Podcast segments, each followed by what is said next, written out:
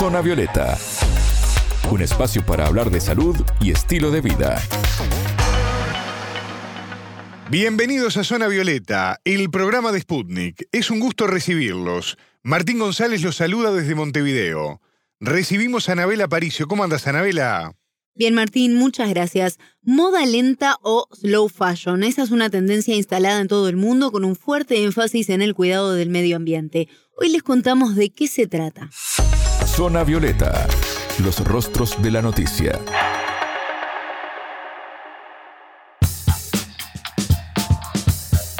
Confeccionar unos simples jeans como los que podemos utilizar para vestir en nuestra vida cotidiana implica la extracción, escuchen bien, ¿eh?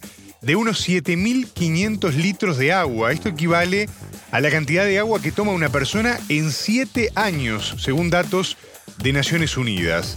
Esto nos da una idea del impacto que tiene la industria de la moda, ¿no, Anabela? Sin dudas, Martín, es la segunda más contaminante del mundo por encima de la manufacturera o el transporte, por ejemplo. Y por eso hablamos con la hondureña Lilian Griselda Paguada, integrante de la organización Slow Fashion Latam, un movimiento instalado recientemente en Latinoamérica y que busca expandirse en la región. Primero que nada, ella nos explicó qué es la moda sostenible, conocida también como Slow Fashion. Es moda que se preocupa por el bienestar del medio ambiente y de las personas. Entonces, nosotros como movimiento tratamos de crear un ecosistema en donde la industria de la moda vele por ese bienestar, por ese, por ese bienestar del físico del planeta y de su gente, ¿no? La industria de la moda es una de las industrias más contaminantes del planeta, entonces es importantísimo que todos tomemos conciencia de esto. Es increíble, pero la contaminación empieza desde la materia prima hasta la forma en que consumimos moda, la forma en que cuidamos nuestra ropa. Entonces, por eso es que a veces, digamos, cuando a mí me dijeron que la moda es una de las más contaminantes del planeta, yo, ¿cómo? O sea, no me, no, no, no, no procesaba, ¿verdad? Pero realmente es porque primero la industria de la moda comprende diferentes industrias, o sea, la transporte, la de, digamos, eh, cuando se usa materia como lana, todo empieza desde la producción de la materia prima, por ejemplo, como el algodón. El algodón requiere de muchos químicos, fertilizantes para su producción. Y luego viene todo el proceso durante el diseño, la, el teñido de los textiles, todo eso involucra también químicos que son muy dañinos para el medio ambiente y todo eso termina en los océanos y en los ríos. Y bueno, la forma en que nosotros cuidamos nuestra ropa también, o sea, cuando nosotros lavamos nuestra ropa desprende microplásticos que también terminan en el océano. Y si tomamos en cuenta de que hoy en día el 70% de la ropa está fabricada de textiles como eh, poliéster, que son derivados de petróleo. Entonces, podemos imaginar eh, que todo lo que estos microplásticos contienen, ¿no? Y que al final también terminan en los océanos. Anabela, ¿cómo nació la idea de crear esta organización en Latinoamérica? Comenzó como un proyecto de temporada y vieron luego la necesidad de instalar un trabajo más permanente para difundir ampliamente sus ideas respecto a esta filosofía de vida. Nosotros somos parte de un movimiento global con sede en los Países Bajos. Entonces, este movimiento global tiene diferentes grupos locales alrededor del mundo. Eh, exactamente, hoy en día somos 23 grupos locales. Entonces, el movimiento global nace en el 2018. Eh, nacimos como una campaña, una campaña de verano, eh, en el que promovíamos dejar de comprar. ¿Cuál es el impacto positivo si eh, nos unimos y dejamos de comprar ropa nueva por tres meses? Entonces se llamaba Slow Fashion Summer. Eso fue en el 2018. Luego, para el 2020, ya se unieron 30 mil personas alrededor de todo el mundo, ¿no? Y es ahí cuando se une y surge slow fashion eh, para la región, para todo la TAM. Esto fue en el 2020. Luego, ahí rapidito, como en el 2021, decidimos que no solo sería un, una campaña. En el primer año se llamó Slow Fashion Summer, pero después, los siguientes años, se llamaba Slow Fashion Season. En el 2021 decidimos no solo hacer una campaña, una campaña anual, sino que pasar a hacer un movimiento y estar activos durante todo el año para educar y crear conciencia sobre moda sostenible. Y este año, en el 2022, eh, pasamos a ser una ONG, legalmente una ONG, con sede en los Países Bajos y con 23 grupos locales alrededor de todo el mundo. Nuestra misión es crear esa conciencia, informar y educar para que eh, se crea, eh, cualquier persona pueda tomar decisiones más responsables, ¿no?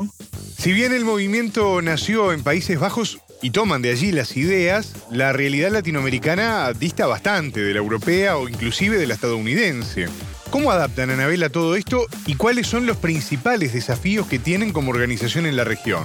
Bueno, Martín, primero que nada, comenzar a traducir mucha información sobre el tema que está en inglés. Esto les va a permitir llegar a más personas y a partir de allí será más fácil el trabajo de difusión e información en diferentes instituciones. Pero ahora están comenzando recién estos procesos y así lo explicaba Paguada.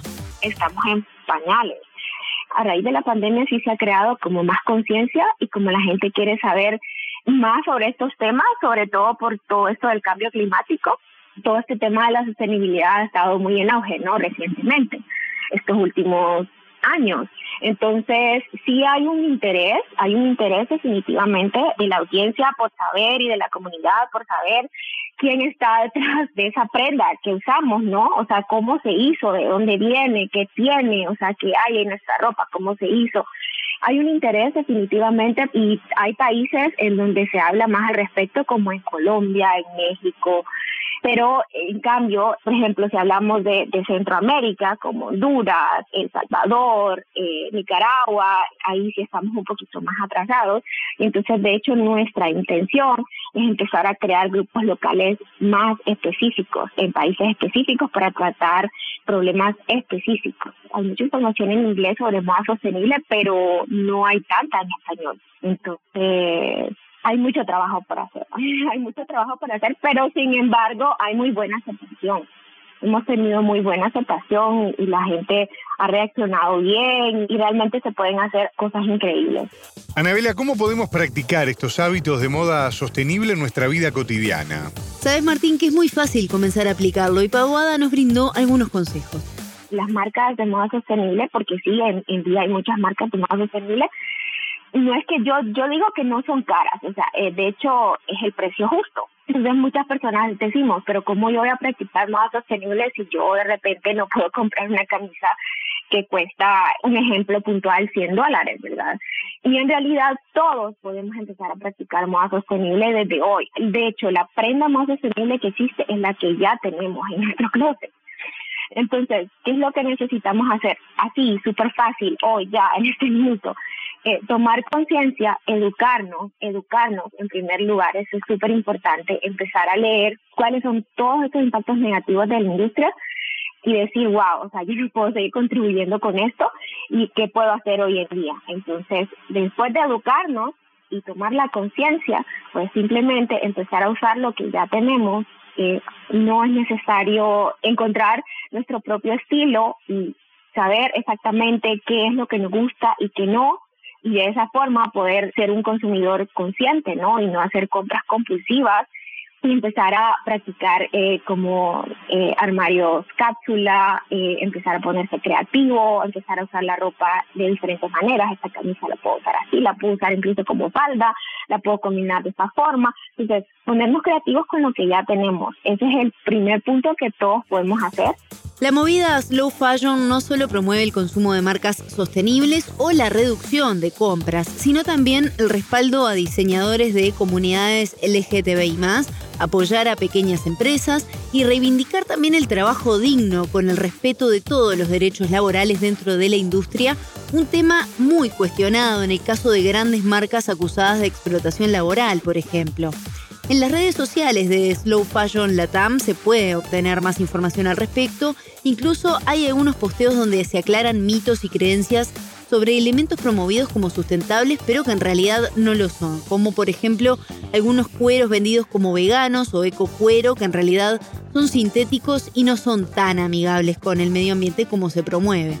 Pero también podemos conocer más información sobre fibras textiles ecológicas utilizadas por pueblos indígenas, entre otros datos que son muy interesantes y contribuyen a, como mencionaba Paguada, tener más datos y tomar decisiones más conscientes a la hora de comprar una prenda de vestir, por ejemplo. Todo esto que estás contando, Anabela, me recuerda mucho a cómo en décadas atrás, por ejemplo, se apelaba a reparar la ropa para seguir utilizándola, ¿no? Aquella profesión de la costurera o la modista, como se la conoce por estas latitudes, algo que de alguna manera fue cayendo en desuso, pero que algunas personas de a poquito la están empezando a revivir con estas corrientes, ¿no? Sin dudas, Martín, y por ahí viene otro de los consejos que nos brindan desde el movimiento Slow Fashion Latam.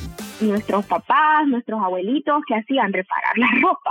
O sea, ellos tenían ropa que les duraba por muchos años. Entonces, volver a esa mentalidad de que no tenemos que estar comprando, de que si se nos daña algo, repararlo, de hacer upcycling, que es, por ejemplo, si una camisa ya no me gusta, entonces veo cómo la puedo transformar, ¿no? Si es que las mangas no me gustan porque me apretan, entonces quitarle las mangas y hacerla una camisa manga corta o sin manga. Tener esa mentalidad de reparar, de hacer upcycling, de intercambiar ropa con amigos, con familia. O sea, existen las swap party, por ejemplo, que eso es un intercambio de ropa así con amigos y familia. O sea, son eventos de hecho que se practican acá, de hecho eso es muy común.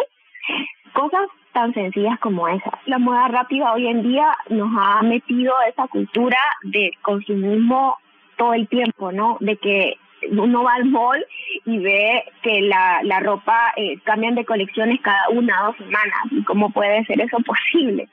Entonces nosotros creemos que eso es normal, pero no es para nada normal. O sea, hace un tiempo las marcas sacaban cuatro colecciones al año, hoy en día son más de 50 colecciones al año. Entonces nos han creado esa cultura de consumismo y de pensar que tenemos que estar comprando ropa todo el tiempo. Y no, o sea, lo más sostenible que podemos hacer es usar lo que ya tenemos. Escuchábamos a Lilian Griselda Paguada, integrante de la organización Slow Fashion Latam, quien nos explicó cómo practicar la moda sustentable. Muchas gracias, Anabela. Hasta la próxima. Zona Violeta, desde Montevideo,